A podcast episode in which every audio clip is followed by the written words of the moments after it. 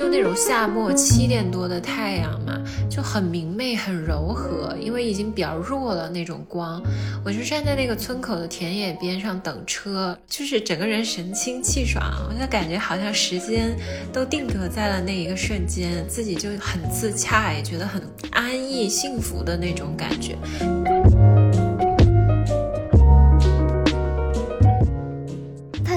乖乖的待在了我的怀抱里，然后发出了咕噜咕噜的声音。它就是特别的松弛，猫猫选择了一个软乎乎的小东西。哦，是的，我当时就觉得天哪，我就是要带它回家，立马需要拥有。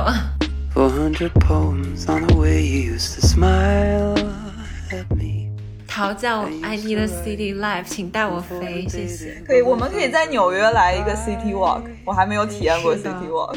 我太期待了，居然都在计划感恩节的事情了，怎么感觉这一年又又这么快就要过去了呢？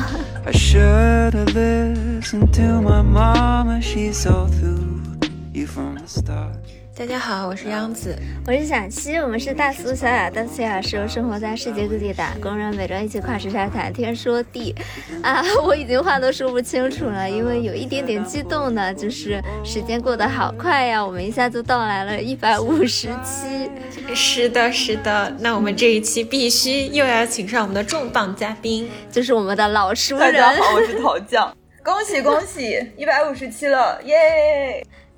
其中有多少期都是陶酱的声音在陪伴着我们，每次陶酱来都特别欢乐。嗯，然后这一次，因为之前我们可能就是五十期啊、一百期都会做一些听众征集啊这样的嘛，然后这一次我们也是抠破了脑壳，都没有想到就是有一些什么好的互动可以进行。这一期就想跟大家聊一聊对新生活的一些展望吧，因为反正我们也已经做了三年了嘛。然后中间我跟杨子也都，对吧？也都毕业了，然后换了国家，然后以及陶匠也经历了一些波折，就是感觉好像我们的生活也都有了非常多的变化。希望可以在这里进行一个比较闲聊的一个状态吧，然后跟大家一起展望一下新生活。昨天我不是跟我学妹吃饭嘛，我们俩在那闲聊嘛，我们就想说，疫情这一下感觉偷走了很多时间。最重要的是，我觉得二零和二一年这两年过得特别模糊，就我每个时间节点我都记不太清楚。因为从二一年的下半年开始，欧洲逐渐恢复，就线下的上课啊什么的。我就开始每个月，我大概有一个时间节点，比如说有访学教授来了呀，然后我们去巴黎有 research trip 这种啊。但是在这之前的二零和二一年，我是整个混在一块儿的，我就是一点记忆都没有。现在就觉得做这个播客真好。我昨天就翻过去，我觉得我二一年的那一整年都是靠这个播客在 记录生活，不然我真的不知道我做了什么。嗯。就我也会有这种感觉，就是通过听播客来了解，嗯，小溪和央子的生活状况。因为可能对我来说，过去的疫情的那几年的话，我其实记忆都是碎片化的。因为你其实一直待在家里，也没有发生什么特别的事情。我的每个记忆节点可能就是小雨回国，然后小溪回国。然后小七开始做播客，然后你就通过播客来了解他所有的生活的近况，包括我们。然后央子要来美国了，哦，央子要来美国了，耶！哦，对，对我，这是我们的生活新展望。就是作为朋友，我也很作为听众也很感谢你们做的这个播客，就是也让我了解到朋友们的生活状态，这样。不，你可是常驻嘉宾呢，你可不能说作为听众，你要担负起这个责任。的听众，小宇宙上面是不是应该加上一个陶匠作为主播？啊，真的呢，陶匠就会暴露自己的小号。是的，然后我我那天就是翻到二一年嘛，我就突然觉得还是有很多生活美好的瞬间。就我记得我在二一年的夏天有一期我有讲，我去海德堡有个啤酒巷。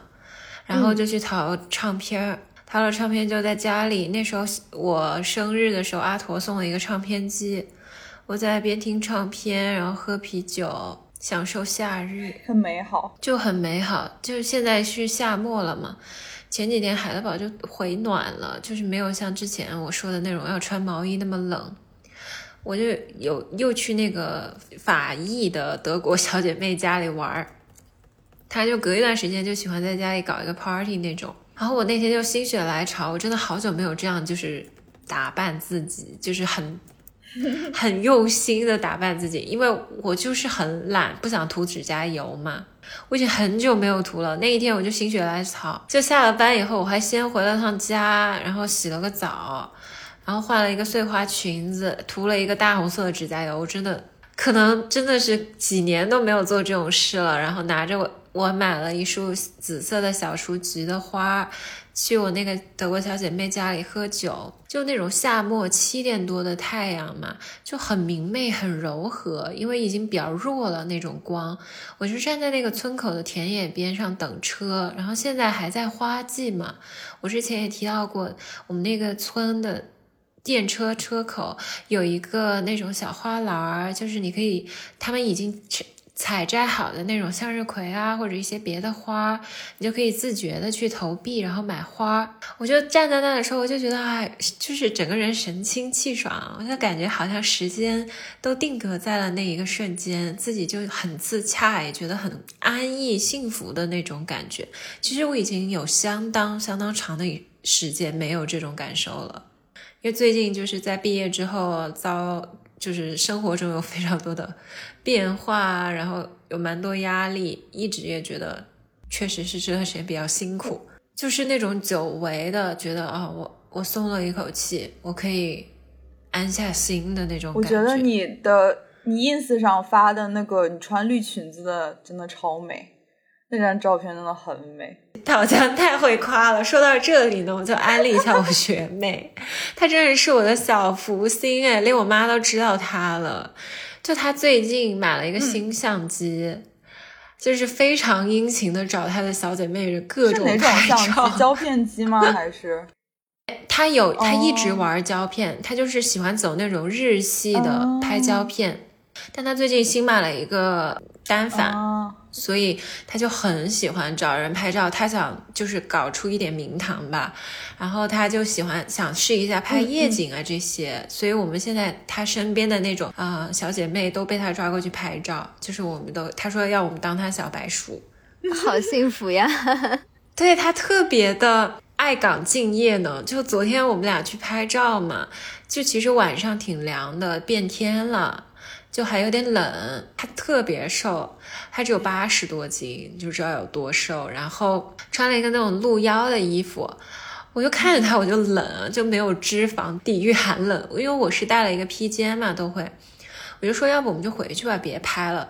他说不行，我一定要拍出我想要的照片。然后他就打电话。给我们那个吃饭的餐馆边上，他认识的小姐妹去别人家里拿了一件外套，硬是在河边给我努力的拍照。我觉得摄影摄影师是一方面啦，模特底子也很好啦。这那张照片我真的有被惊艳到，好笑，真的非常好看。你真的应该那个说话之道，对你这出书了。而且你知道吗？他特别了不起的就是他不单拍照，他还给你 P 图。一条龙服务了，一条龙服务，这是多难得的一件事情啊！就是会帮你调色啊，然后修的很好看，就跟原片提升那种氛围感吧。然后就昨天我们就是在那种河边的晚风嘛，然后那边有一个水坝，那个水坝上有一个木桥，然后很多那种涂鸦，我们就在傍晚散步，我就觉得好浪漫，就是那种跟小姐妹一起的浪漫。我觉得好舒服，这个世界不需要男人，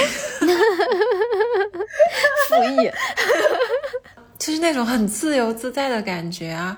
我还觉得自己就蛮幸运的，都这么大年纪的人了，还可以这样无爱一身 轻，就不用考虑一些现实的什么结婚生子。我觉得想想我就头大，我就只想跟我的小姐妹这样逍遥到老，此处爸妈不能听到。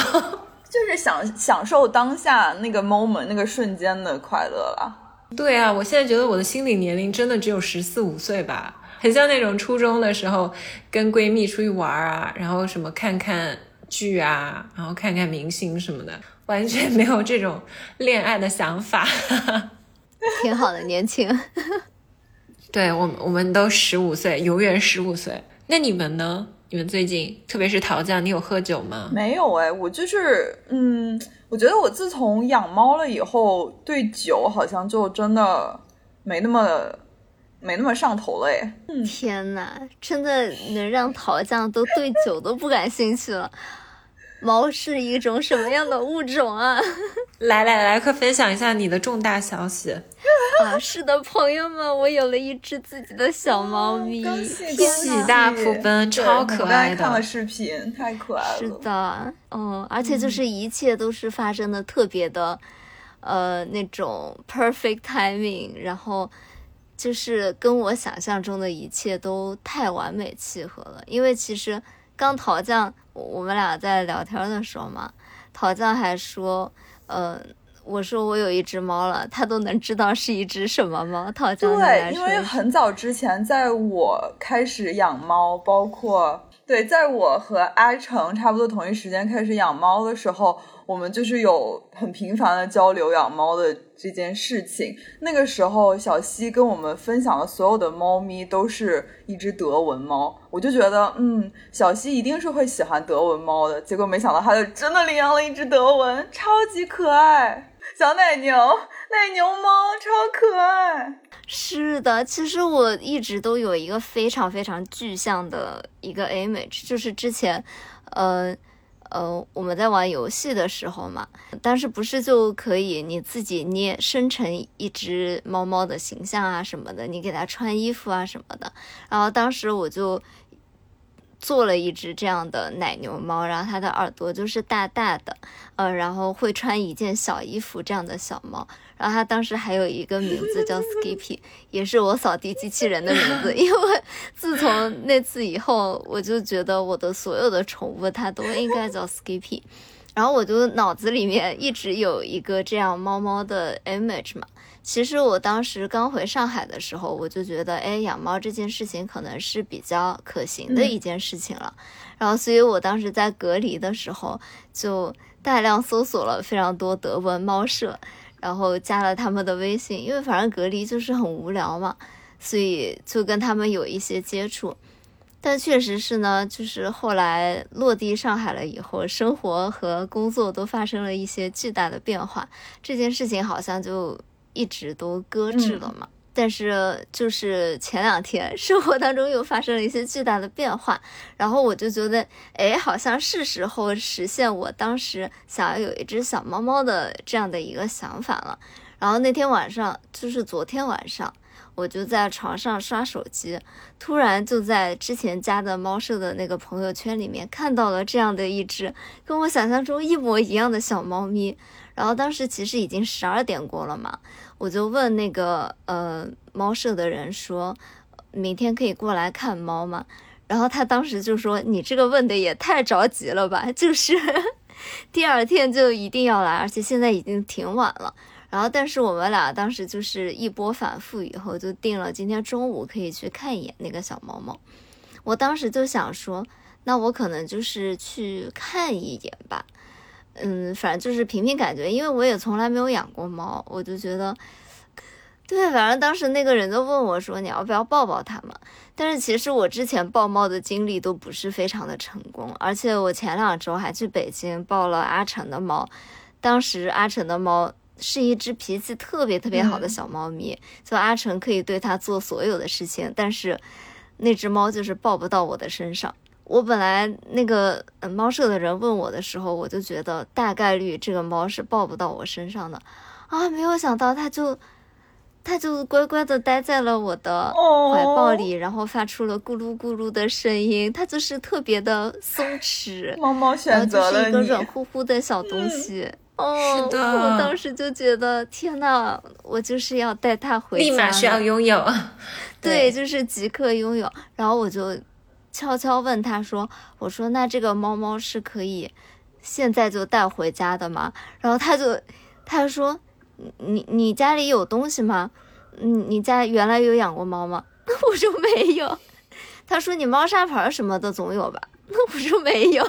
但是应该网购很方便吧？对吧？就是幸好国内这个快递什么的都很方便，就是你可能一下没办法给它最好的猫砂盆，但是有一个基础的东西是可以的。所以当时那个人也挺好的，就即刻他们有一个人在帮我拟协议什么的嘛，然后另外一个人就带我去宠物医院进行了体检啊什么，然后它就是一只还挺健康的小猫咪，就跟我回家我身边所有养猫的朋友，就包括。啊，去猫舍或者就是领养，都是有同样的故事，就是我们都是被猫猫选择的人，就是不是说，对，就不是说你想象的说，哦，我去那个地方，我选择一只猫，而是就是你只要到了那个地方，猫猫看到你，它就会奔向你。对我，我那个时候。哦，原来猫猫也会，我以为只有狗狗呢。我我当时面包一岁的时候，我看那个，我当时嗯去 shelter，我当时也是，就是我带了摄像机去，因为我想说我可以把所有的猫都录下来，我回家慢慢选。然后我看当时的拍摄的视频，就是所有的猫都在那边就待在自己的地方纹丝不动，只有就是面包就是跑到了我的相机面前，然后就站在那里等着我去摸它。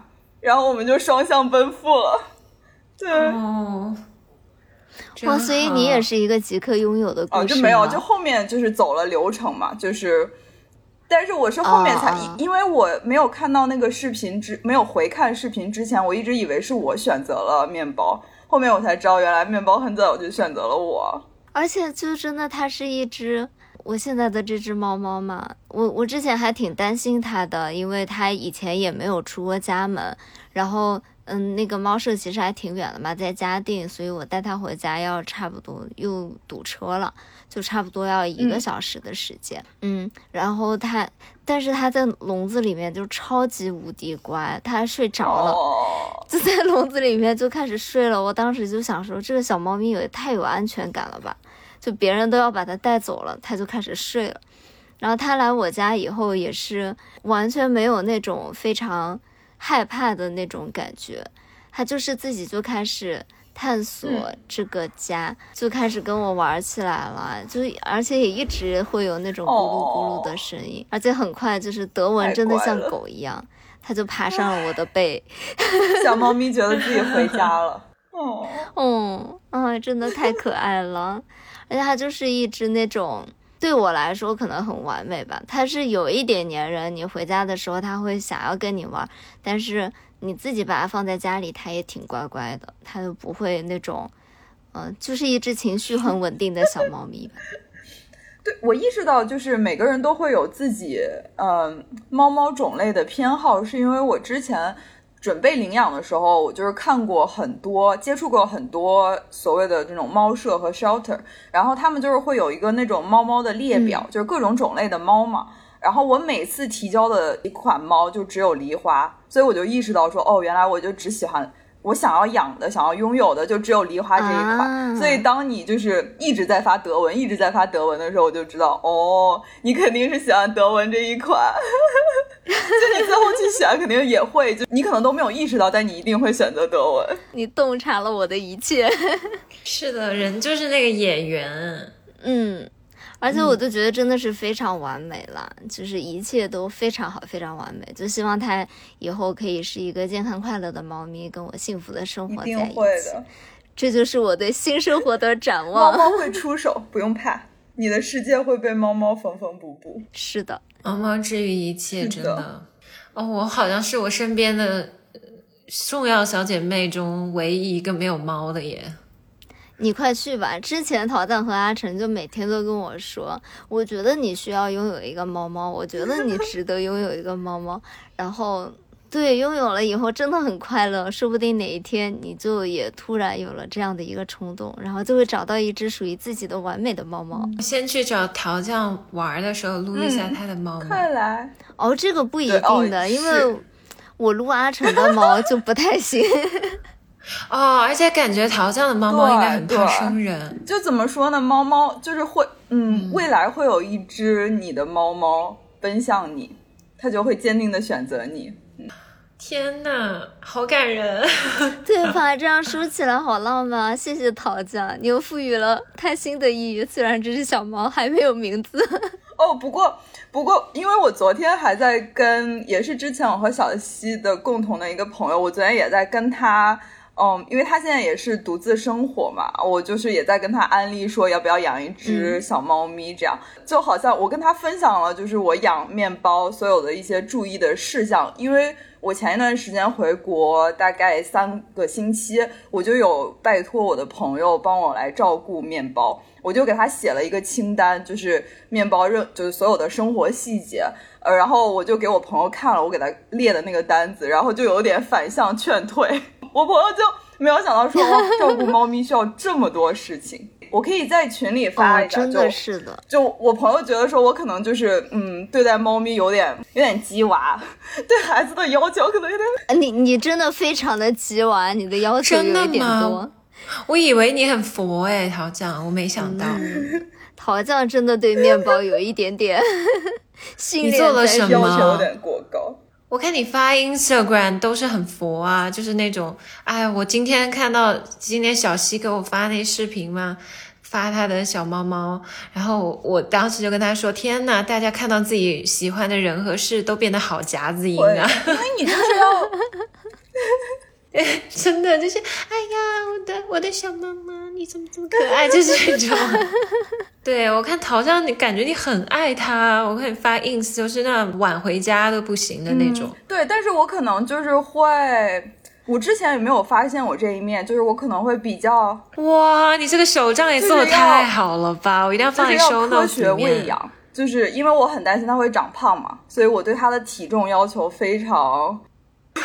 天哪！他还有体重要求啊！我今天还问了猫舍的人，我说，呃，那我每天应该喂它多少粮？然后那个猫舍的人就说，嗯，它是一只那种很小的猫猫，你就给它吃自助餐就好了。嗯，想吃多少吃多少。嗯哦，我当时就想说，那那他应该会吃很多吧？结果我今天给他开了罐头，给他倒了好多猫粮，他一点也不想吃的样子。小猫是胃口就嗯，对，没有那么能吃，所以你就可以给他自助餐，他饿了就让他去吃。不过罐头的话要注意，就是不要放太久，超过三个小时你就要给他换了，就因为接触空气。Oh no！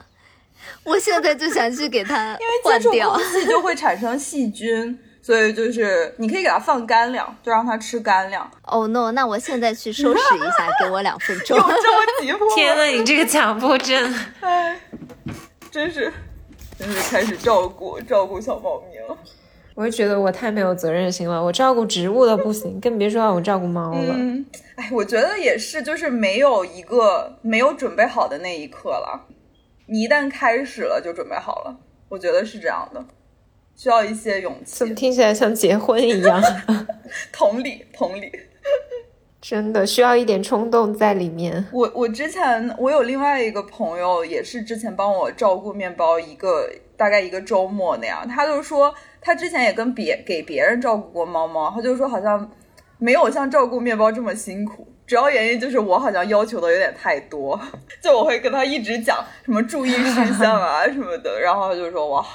怎么照顾你家猫猫这么辛苦？要注意的事情可太多。我学妹他们出去嘛，就让我就是早上和晚上喂一次猫就好了，也不用怎么管。面包要一天喂三次，呃，一天喂四次，间隔五个小间。天啊，这么多！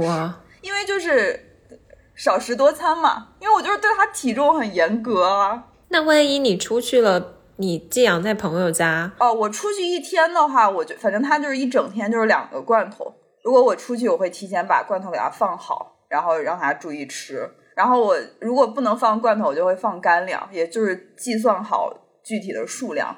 然后如果我出去超过两天的话，我就是会拜托朋友来我家照顾。哦，对你有室友吧？应该还好。我没有，我没有室友，我就是会拜托朋友来。没有室友才比较好养猫吧？就是完全就是这个空间就完全是你跟猫猫啊。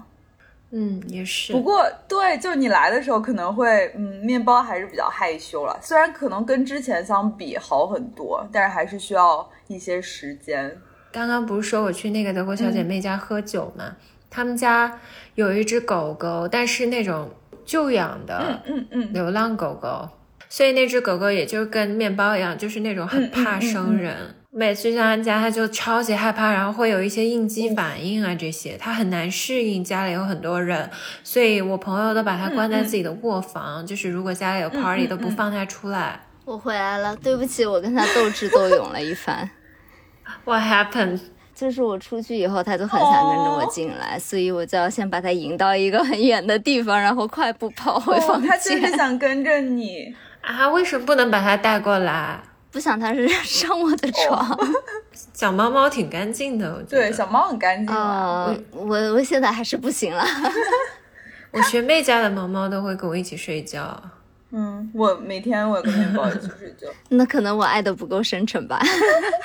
过一段时间，慢慢来，慢慢来吧。我们除了猫讲点别的。嗯、说到我那个朋友嘛，我不是又去他们家嘛，我感觉他好厉害啊！他们家真的是个联合国大派对耶。我这一次去他们家，他新招了一个舍友，跟他一起分房租嘛，他把中间一间房租出去了。他的新舍友是一个西班牙人，十八岁。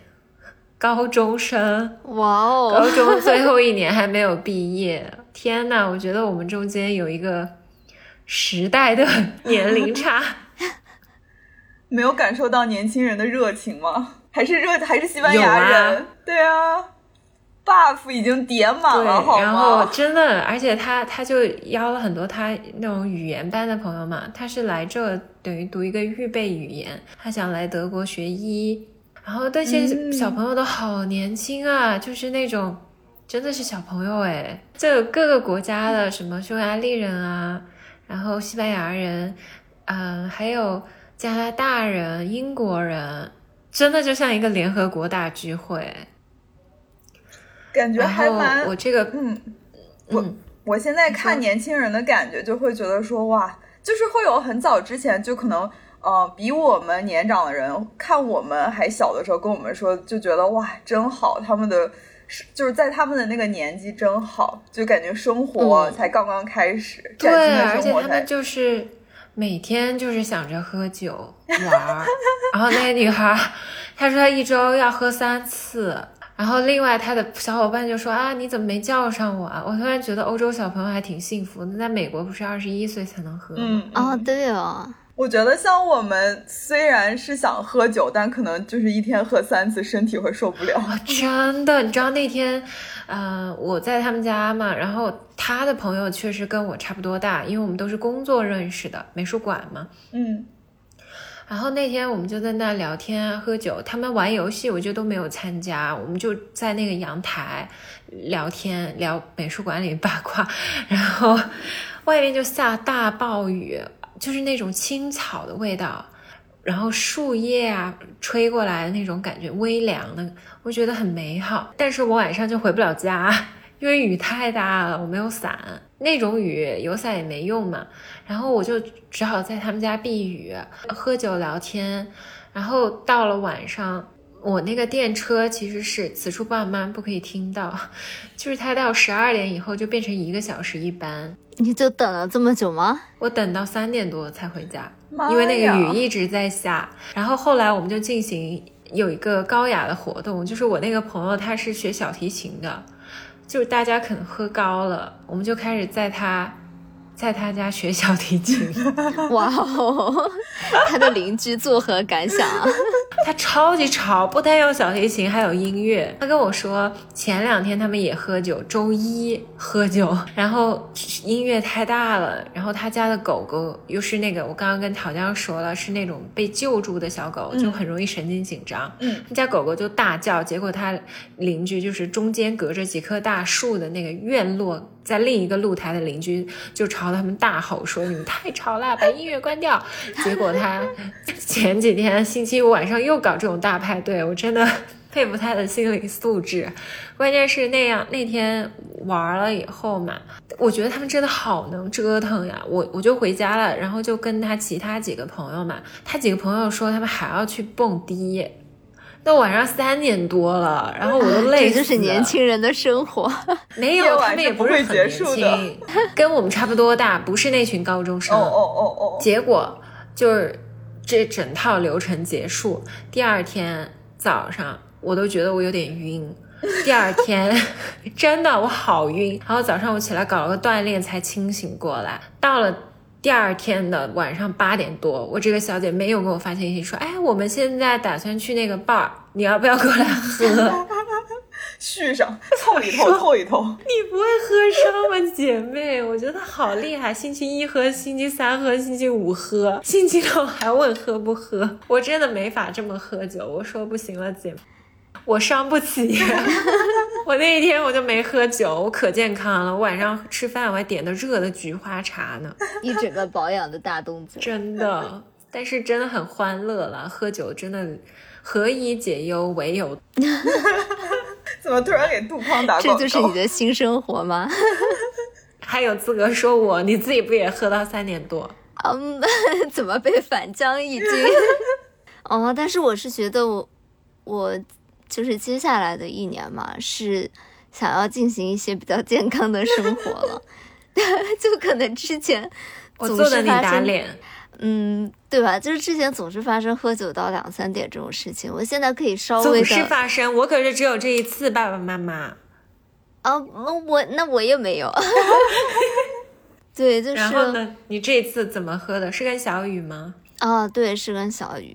小雨被你卖了。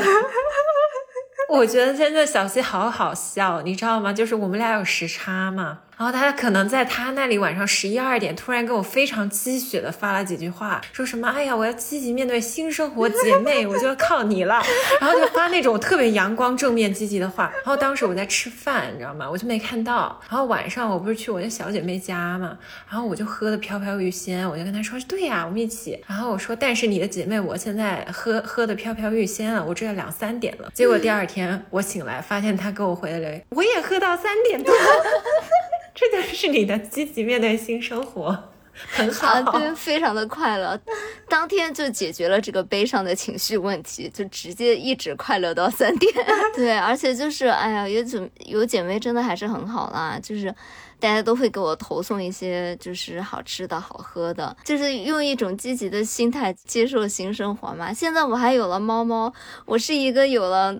更多责任感了，知道吗？对，我不能再喝了，我我就是要承担起更多的责任。还有一些新的展望的事情嘛，就是我最近就是刚刚也提到的，可能未来会有一些旅旅行嘛。嗯嗯，就啊，我九月的时候可能如果能够抽出时间，因为我现在假比较紧张，我就还想去趟荷兰，因为小当当和。Alex 他们要订婚了，After so long，他们对，他们居然没有结婚吗？没有，我为什么一直有一种想法，说他们已经结婚好一阵了呢？对他们确实有一种已婚人士的感觉，但是他们是九月就正式订婚啊，恭喜！我还有一个旅行，就是我有点想有一个周末想去苏黎世转一圈，因为我去年在巴塞尔的那个朋友嘛，巴塞尔工作的那个朋友，他在那个苏黎世的一个很好的跟东亚相关的博物馆找到了一份工作，然后我就想说苏黎世也不是特别远嘛，从这边过去的话。嗯，搞一个特种兵行动去，呃，见一下我朋友。然后他也是个蛮有意思的人，作为一个年轻人，他养了三只龟。啊，就跟我爸有共同爱好。这个龟三只后面接龟，我确实是没有想到。就是我前段时间去柏林，我不是有点 emo 嘛，那很累嘛，情绪也不是很好。我就给他打电话，然后他作为一个 ENFP 快乐小狗，就给我注注入了很多积极的能量。关键是打完电话以后，他一连给我发了五个他的龟在草地上 爬行的视频。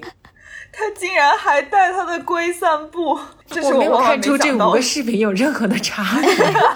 同一片草地，每一个视频可能三四分钟吧，三四分钟啊，这龟爬的可真够慢。后来我实在没有耐心了，我就拖了进度条，点了几个点，我想说这有任何动态吗？有一点安迪沃有拍八个小时别人睡觉的那种感觉。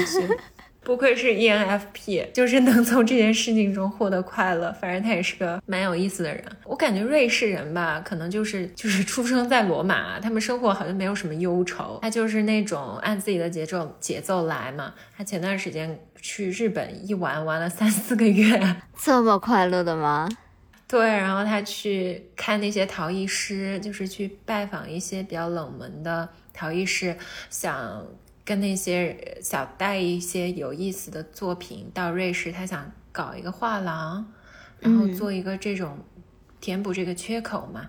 因为苏黎世集中了全世界最富有的一群人嘛，他觉得还是有这个市场。嗯，每次跟他聊天有一种奇怪的治愈能力，你知道，就感觉和我们。没有活在一个世界，你可以让他也带一带我们发家致富的事情，在一起干。反正觉得有空的话，还蛮想看看他那三只龟的。嗯，然后，嗯，最近还有一个就是我有一对特别好的朋友嘛，嗯，就是那男孩是北京人，然后女孩是德国人，他们两个就是终于要见公公婆婆了，我就觉得。作为一个吃瓜人，我挺开心的。我也不知道我的开心的点在哪，让我们也沾沾喜气，让我们也对新生活的展望。没关系，我也是个单身狗。作为一个万年电灯泡，我看那德国女孩就是一直在想送她公公婆婆什么礼物，还觉得蛮可爱的。后来好像挑的那种小的威士忌吧，一个小木盒带回家。然后最近几天，他们还给我发照片在。日本吃鳗鱼饭啊什么，就是感觉很甜。虽然我自己没谈恋爱，我磕的 CP 要幸福，就是这个道理。就是看别人恋爱和看赛博恋爱收获快乐。哎，这么说，其实我最近周末也都还有一些新的旅行计划。哎，就是我分享一下，我这个周末应该会去一趟景德镇。嗯。之前就说了好多次要去景德镇嘛，但是一直就没有找到一个合适的时候去。然后刚好前两天我有个小姐妹问我说：“哎，你是不是还在上海啊？我最近在附近，可以过来找你玩看看你。”然后我说：“你在哪儿啊？”她说：“我在景德镇学陶艺和玻璃。”我突然觉得哇，好有意思，所以我就。他人家是进行那种比较系统的学习了，然后我就过去 visit 一两天这样，然后就跟他一起学一学，希望能做出好看的东西。你肯定能的，我记得大学的那会儿模仿高迪那个做了一个那种悬挂的模型，超级酷啊，也还行吧，还行。然后应该下下个周末吧，我们会去一趟济州岛，就是一个快乐的。闺蜜之行就是济州岛，真好。反正旅行真的很让人快乐，就是再再忙也要抽出点时间，抽离一下这个当下工作的地方。对啊，央子你快来！我在群里看到说你十一月份要来的时候，我就一瞬间就觉得天呐，我的十一月份要有盼头了啊！好开心，我超级期待的，我已经全都订好了。我先飞一下加州。然后去温暖的地方待一会儿，然后去呃，in the middle of nowhere 去上班，上完班以后去找桃酱快乐。好呀，好幸福呀！我也很想加入。你来啊，快来！总有机会呀。嗯，现在这个签证倒是不是那么好办，所以提早办确实是啊。嗯，好吧，那再等一等啊。可反正到后面越到后面相约加拿大。嗯啊，我不是要在中部教书嘛，然后我就跟我一个朋友，我就问他，他他是去年在那儿教书，我就想说，我查了一下，就是周末飞洛杉矶什么的很近，就两个小时，然后机票也挺便宜的，一百多欧吧单程。我就跟我那朋友说，你说我能不能周末特种兵行动啊，飞到加州去中部。哦，就从中部飞过去，我就这么想的。但是我朋友就跟我说，你千万别，他说那个时候可能会有大暴雪，然后还说，对，那个时候会有十月底了嘛，十月底十一月了嘛，嗯，我觉得然后他说，主要是你周一一大早就要教课，九点哦，这个倒是，所以你万一有个什么差错。然后他跟我提了一个特别美好的建议呢，他说这个地方呢就是自然风光很唯美，你周末呢就是去爬山，最开心了。我听到的那一瞬间，我过去四年多五年在海德堡的山还爬的不够呢，但每周末就是在爬山。大部分美国人周末的活动呀，就是爬山。陶造啊 I 对 need a city life，请带我飞，谢谢。可以，我们可以在纽约来一个 City Walk，我还没有体验过 City Walk。我太期天呐，待你可以居然都在计划感恩节的事情了，怎么感觉这一年又又这么快就要过去了呢？对，哎呀，是，那天涛涛告诉我一个事儿，我还觉得讲的还挺对。时间过得快，有时候不见得是件坏事啊。哦我想的也是，也是件好事呢。有的时候，沉默了。主要是我们还有很多展望了，所以就是想要把那些展望都实践起来。那陶酱，你有啥展望吗？嗯，沉默。真的，我听你们两个讲，我真的觉得我好像还好哎。哦，我我可以分享一件，就是我这次回国的一个感受。我我不确定适不适合在这儿分享，就如果不行就删掉。嗯，我这因为我这次回国是属于三年都没有回国，就你虽然可能每天都会跟你爸爸妈妈聊天，但是你可能聊的话题也都只是今天吃饭了没啊，工作开不开心啊，就是这种，还是比较浮于表面。所以我觉得可能我父母对我，他们还是就是习惯性的把我当成小孩子看的那种，可能也在他们心里就是我没有成家，我就还是啊、呃一个对对于他们来说还是一个小孩儿，就不够成熟。然后我这次回家，很明显就刚回家的那前三天，我就觉得可能就是我爸妈他是想要，特别是我妈，她就是可能是想要习惯性的对我进行一番说教。印象很深的就是有一天下午的时候，我跟我妈就一起坐在客厅看电视，我就随口说了一句说啊、我们今天晚上吃啥？然后我妈好像就是沉默了五秒，然后就感觉在酝酿酝酿情绪，然后她就突然说说，哦，你都你都已经就是你这个年纪了，每天脑子里想的就是你要吃什么，然后去哪儿玩儿，你都没有好好考虑一下你自己的人生，你都没有好好想想你未来的人生要怎么过。然后我当时就吃是喝是大事啊。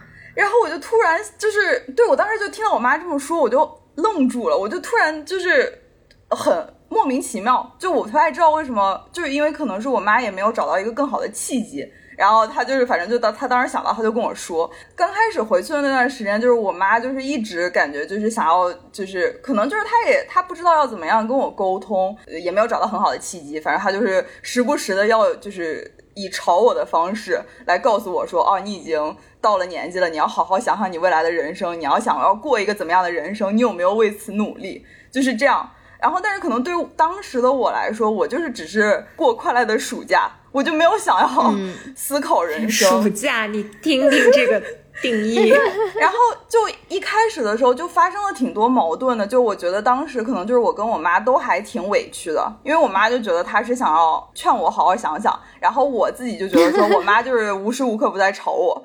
就是后面改变的一个契机是在于，嗯，就是后面我回去了之后我就拔牙了，然后我拔牙了之后。就肿得非常厉害，我就是每天都要去医院输液、输消炎药。我输消炎药的话，可能要输两到三个小时，我妈妈就一直坐在那边陪着我。然后这两三个小时，我们俩就是就没有什么事情做嘛，所以我们俩就开始聊天。然后我就有跟我妈说了很多，就是我可能在之前在视频跟她视频的时候不会聊到的话题，比如说我身边的朋友他们呃。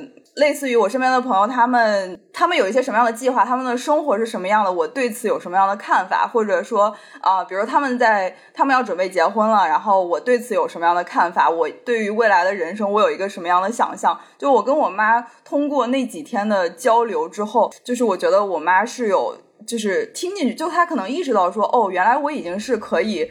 我已经成长到可以思考到这些事情的人了。可能在他我没跟他分享这些事情之前，他还以为我只是就是上学嘛，就每天就是上学工作，就脑子里完全没有任何的人生规划，因为我从来也没有跟他分享过这些。我觉得这次就是可能是让我意识到了，就是说，呃，跟父母的一种沟通的方式，可能对未来的展望也是，就是希望就是以后，呃，因为我觉得跟父母的关系随着我们年纪的成长，就是他是会进行有一些变化的嘛，所以我就觉得，嗯，希望以后能够就是越来越跟我爸妈找到就是更好的沟通的方式。嗯，这就是我对新生活的展望。嗯，挺好的呀。对我，我这次回去，我就最大的感受就是那个时候刚回去的时候，跟我妈就是每天在吵架的时候，你就会，你就是觉得说，天呐，就是你跟父母的沟通，跟父母的关系真的是太难修的一门人生必修课。就是你怎么做，你的父母可能都不会满意。你找到了工作，父母就要催你结婚，然后催你。你的人生要有一些做出一番让他们觉得做出一番成就，就他们总会 push 你，嗯，但是就你总会觉得说，无论你怎么做，你爸妈可能都不会满意。好像我告诉你一个方法，就是因为你整个人太乐呵、太快乐了，你爸爸妈妈才会这样。对，当你展现出 emo 的时刻，他们对你的要求就会变得只有一个：快乐就好。对，这就是我爸妈对我的要求。他们现在可开心了，他们就希望我就是没有任何追求，哦，每天就是看剧吃饭，对他们就希望我这样过。哦，因为我有就是跟我爸妈分享一些，就是身边可能很多朋，就是我我妈妈她自己身边，她同事和她朋友的孩子也有一些就是人生当中发生了一些事情，然后就抑郁了，就是这种例子，就是我妈自己同事的小孩儿这种，我妈就是听了这种故事之后，她就是。对他也挺有触动的，就他有时候也会担心我，但是可能确实是因为我之前可能在他们面前展示的就是对，就是乐乐呵呵的，每天感觉就是完全没有烦恼，所以他们就觉得说我可能真的是完全没有在想，对我的人生是完全没有没有任何展望，没有任何想法。爸妈现在对我的期望就是这个吧。哎，但是对对对，但是我觉得就是对跟我妈沟通了以后，我就觉得。有了一个对母女关系的新的展望，不会吧？应该 我可以转发给他。果然是没有求生欲的发言，因为阿姨不会听。嗯，我还发现一些生活新展望，就是呃，我发现一个瘦身的方法加偷懒。的方法就是你万物水煮，你这是生活新展望吗？上一期我们才说了不辜负每一口什么茶汤好天气，你现在叫万物水煮了吗？主打一个糊弄是吗？对，打开这个文稿的时候呢，我就在想我要干嘛？我是不是应该说我要培养我的厨艺？我要学做饭，我要考驾照。后来我想说，我不能在节目里立这个 flag，到时候都没实现，我就把它全删了。哦，对，我就在豆瓣上搜出来这个，我说这不就是我吗？是令我呀，我就是万物水煮，因为我真的就是不想炒饭，我不想用那个锅，不想放油。天哪，那个每天早上起来做锅贴的人去哪儿了？消失了。年轻的你找回来。锅贴我现在就是早上就是水煮蛋，而且熏到整个寝室的人都会醒。当年真是服了。不过至少很健康啊，水煮就是确实很对呀。只要你自己能糊弄过去，糊弄学也是快乐的来源之一。不过说到考驾照，我也是，我就是今年年初立了一个小的 flag，就是我也想要说在年底之前把驾照考下来。结果现在已经过了一大半儿，还没有开始。你还有机会了，你剩下来的三个月是可以的。等我到了美国，期待当副驾。那好像的时间又缩短了一个月。不是我敢开，你敢坐吗？问题是纽约你也没法飙车吧？应该还行。对，然后我我不是翻豆瓣，我发现有一个帖子。做的很治愈系，他就是说他每天会发花二十分钟做那个好事手账，就是记录一天中他觉得很美好的事情。就是他会画一幅插画，然后写一小段话。就比如说他二零二一年五月二十六号的时候，他写说今天小雨转阴，三角梅开了又落，天边的云聚了又散，没关系，夏天就快来了。天呐，我以为是我爸写的。我爸最喜欢说我们家三角梅啊什么的，然后发荷花。嗯，其实前段时间我不记得了，可能是有小伙伴微信跟我说的吧，就说好像，因为他是一个周三加的我微信嘛，然后就说他今天的好事手账里面写了听我们节目的一些场景，不是加到我微信有什么用？听我们节目的一些场景。然后就就感觉还蛮感人的，也就是我我们也会进入好事手账吗？嗯，反正也就刚刚好一百五十期嘛，我们就回顾过去，展望未来。所以就是你们要不要分享一下，就是到一百五十期，此时此刻就当下的感觉。来吧，杨子。沉默这个太多了，我就觉得我因为这个播客认识了好多好有意思的小伙伴，也很优秀的小伙伴。嗯，陌生人之间线上的那种亲近的朋友的感觉非常的奇妙。然后他们有时候写的一些很暖心的留言，我觉得蛮感动的。就我有一次在那个 Apple，其实 Apple Podcast 我也会看嘛，那个留言有一期还有小伙伴 Q 到我桃酱呢，他就说每集都可以深深治愈我，听完就会变得幸福和舒心，很奇妙的播客。央子、小溪、桃酱都好爱，完全无法替代的播客了，希望可以一直一直做下去。哦，刚好我们讨赞也在这里。是的，是啊，就对啊，而且夏天的时候还会有小伙伴说天气热的令人热的人烦躁，大俗小雅冷饮店帮你消消暑。是啊，我是觉得好像这呃两年多快三年的时间嘛，其实时间过得很快，然后这两三年也是我们的生活非常非常动荡的两三年。我是最近反过头来想，觉得我的情绪稳定性以及我整个人的坚韧度真的变高了很多，是因为，嗯，其实每周三都固定有听众朋友们鼓励我们呀，然后就好像我如果那个情绪账户。被透支的时候，我点开这个播客，然后点开这一些评论区的小伙伴，以及我们微信群里面的小伙伴，每天都在分享一些非常快乐的生活瞬间，我都会立马被治愈到了。我就觉得，哇，这个世界还是很美好的。就生活当中免不了有一些瞬间，你都会觉得，比如说我今天哈，也有一个瞬间，就是 老板叫叫我回去加班的时候。我就真的说出口，我说啊，这个生活怎么没有一件好事发生啊？但是马上在 back of my head，我都会突然想起来说，在这个播客里面还有这么多对我们这么温柔、这么善良的人，我都会觉得，那这个世界还能变得好一点。还有一个就是我之前也在播客里分享过的，就是说人重要的三件支持嘛，嗯，就是又。看到这段话的时候，我还是觉得他讲的太好了，所以我想再分享一遍，就是三件事情：第一个是有热爱且擅长的事情；第二个是有持续的外部正向反馈；第三个是有健康的感情支持。嗯嗯，我就觉得我们还是很幸运的，我们三个应该这三个方面都拥有吧。嗯，而且播客帮我们 check 了这三个方面里面的三个方面。所以很感谢大家啊！那我们这一期也会给大家做一些小周边的礼盒，然后会有一些城市漫游的小记忆的一些，就是我们自己经挑选的一些。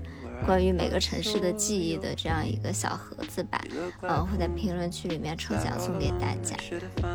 嗯，哎，欢迎大家跟我们留言互动分享你们觉得有意义的跟大苏小雅的特别时刻，嗯，以及对新生活的展望，就是希望能看到很多很多新生活的方式来鼓励一下我。先展望一下三百期，你们也一定要坚持下来。突然，至少不是像做一百期的时候展望一千期了。哦，是的，我我们的人生规划就是有有在一点一点变得更实际。是的，那我们这期节目就到这里了。我是杨子，我是小溪，我是桃酱，我们是大学小雅，我们下周再见了，拜拜，拜拜。I'll say goodbye on a beautiful spring. day.